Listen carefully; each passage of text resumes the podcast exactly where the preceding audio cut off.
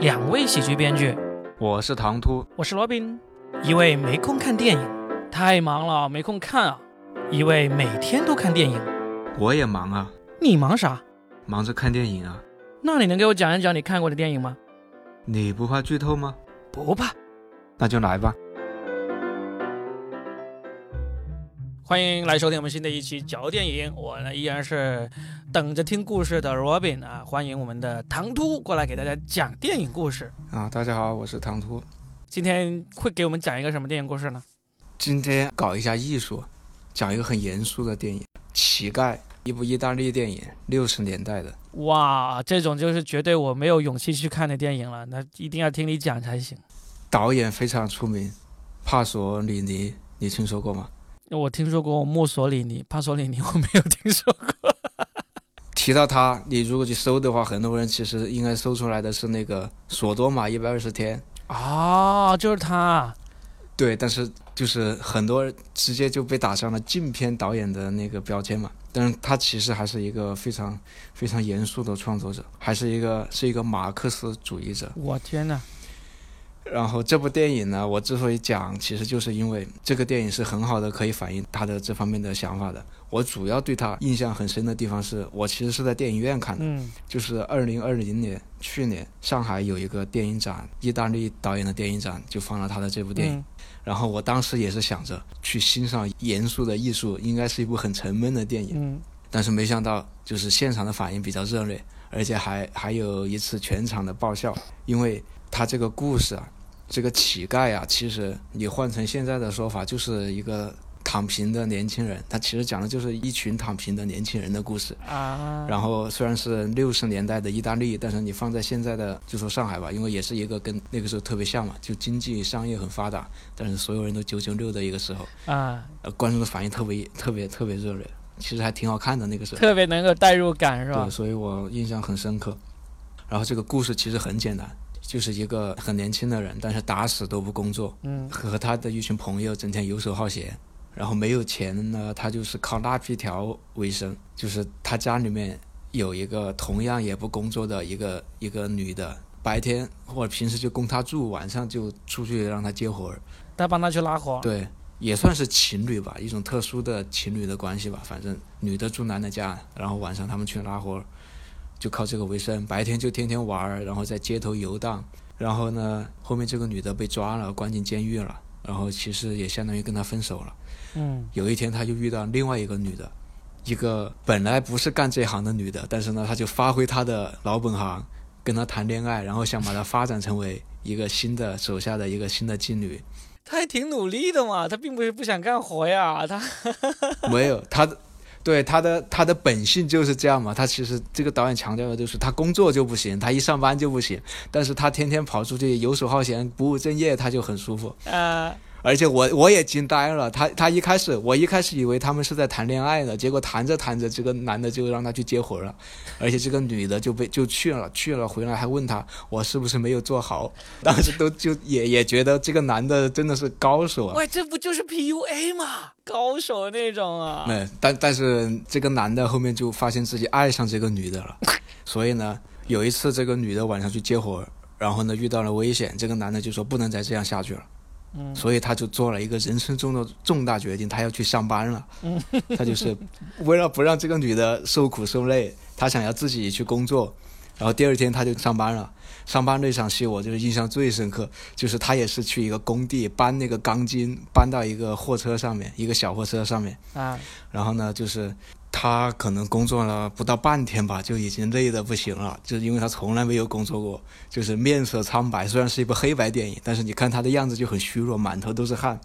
然后有一个画面我印象最深刻，他把那个钢筋丢到那个车上，然后双手撑在那个卡车的后面，扭头非常虚弱，对他的工友，他旁边是他工友，然后问他工友，他说这里是布痕瓦尔德集中营嘛？嗯，就是这句话。那布亨瓦尔德集中营，呃，什么什么集中营无所谓啊，反正就是这句话，当时全场爆笑，因为就联想到现在我们的生活就像集中营。对啊，我觉得他是真的一句话就说出了打工人的心声啊，就是这个人从来没上过班，第一天去上班就非常非常准确的体会到工作就跟集中营一样。呃，好，这个故事后面的走向，然后结果也是跟现在的人一样，他工作完一天就再也不去了。他觉得这简直不是人干的活儿。但是呢，后面他想他家里还有个还有家人要养啊，怎么办呢？他后面就跟一群朋友上街去偷东西，最后偷东西被警察发现了。他骑着他偷来的小摩的想要逃跑，最后出了车祸。最后结局就是他的朋友在路边看着他死去。这部电影最后一个画面是做了一个，就画了一个十字，就是那个头什么两两个肩膀，他朋友对着他的尸体画了一个十字，结束。然后当然你结合这个导演的背景啊，你他的态度其实非常明显，就是说这个人虽然不工作，游手好闲，还去偷东西，但是最后呢成了一个圣圣人，因为他拒绝被剥削，拒绝被成为工具。别的不说，就是起码在这一方面，我觉得当时是跟现在的观众形成了很强的共鸣，这个我还挺难忘的，因为是六十年前的电影。就是我觉得这工作的场景确实跟现在是很有共鸣的，但是最终这个结局真的是像你说的这样子吗？他是这宋阳了，他是一个不向现实屈服、不被剥削的这么一个人吗？对对，因为啊，这个就是哦，这个要扯远一点了，因为这个导演。一大特点就是他的思想特别复杂，就是分了好多时期。起码这个时期，他的主要想法，他对那个资本主义社会有明确的态度，就是认为用他的观点认为，他认为资本主义社会或者工业社会剥夺了人身上的神性，因为他意大利嘛，基督教、天主教背景长大的长大的国家，嗯，就是因为你的一切就是你的劳动价值所定义的嘛，就是现在说的工具人嘛，然后这个人乞丐。虽然不去工作，但是呢，他花了大量的时间去讲他的日常，其实讲的就是人身上丰富的可能性。你可以看到，嗯，除了成为工具，它可以成为其别的很多东西。但是因为在这个资本主义社会里面，它找不到它的位置，所以被当成了乞丐，或者原原来的名字叫寄生虫嘛。对，原来名字叫寄生虫，我看到了。是，哎，这个这个社会的道德标准，它是一个寄生虫，但是这个。导演把他拍的就像是一个一个正常的人，因为他是按自己的想法生活的人。对，就把他拍成。甚至因为这个导演之后还有部电影《马太福音》，就是拍的是耶稣的那个传记。我觉得你你刚好说到这个问题，我觉得这两个人其实还蛮像的，都是披着一个穿着烂衣服到处游荡的那种人，然后牺牲了自己，但是呢，让其他人得到启发。嗯，你说后面那个，我其实我也没看，不过我觉得还是有点不太一样的。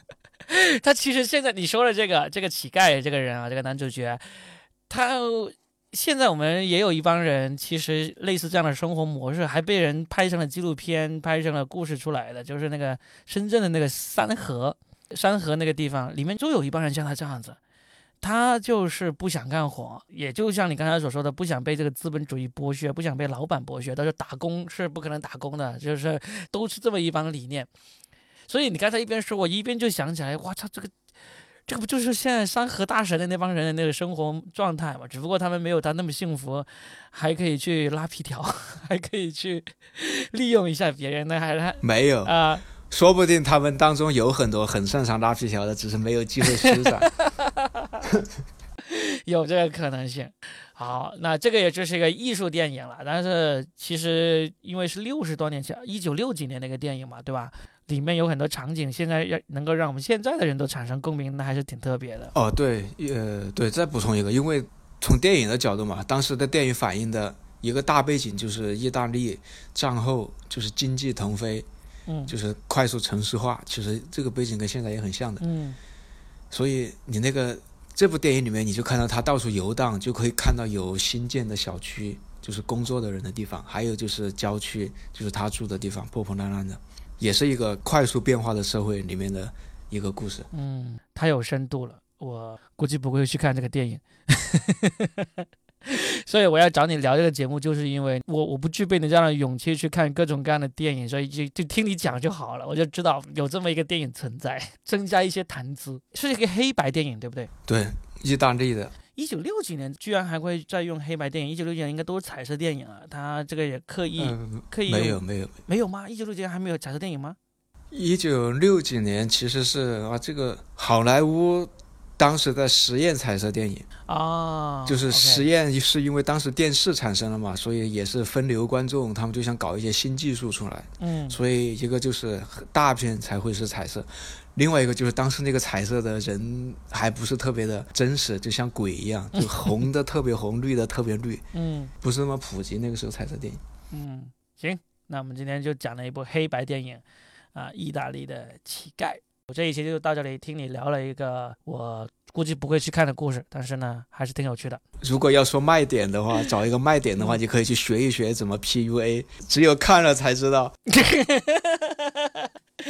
人家意大利人 PUA 是天生就有这个能力的。可能在意大利文化当中，他们会觉得很正常。我当时看都惊呆了，因为我一直以为这是一条爱情线，结果演着演着突然就去接活儿去了。所有人都很正常，电影里面所有人都觉得没什么，我当时都呃惊呆了。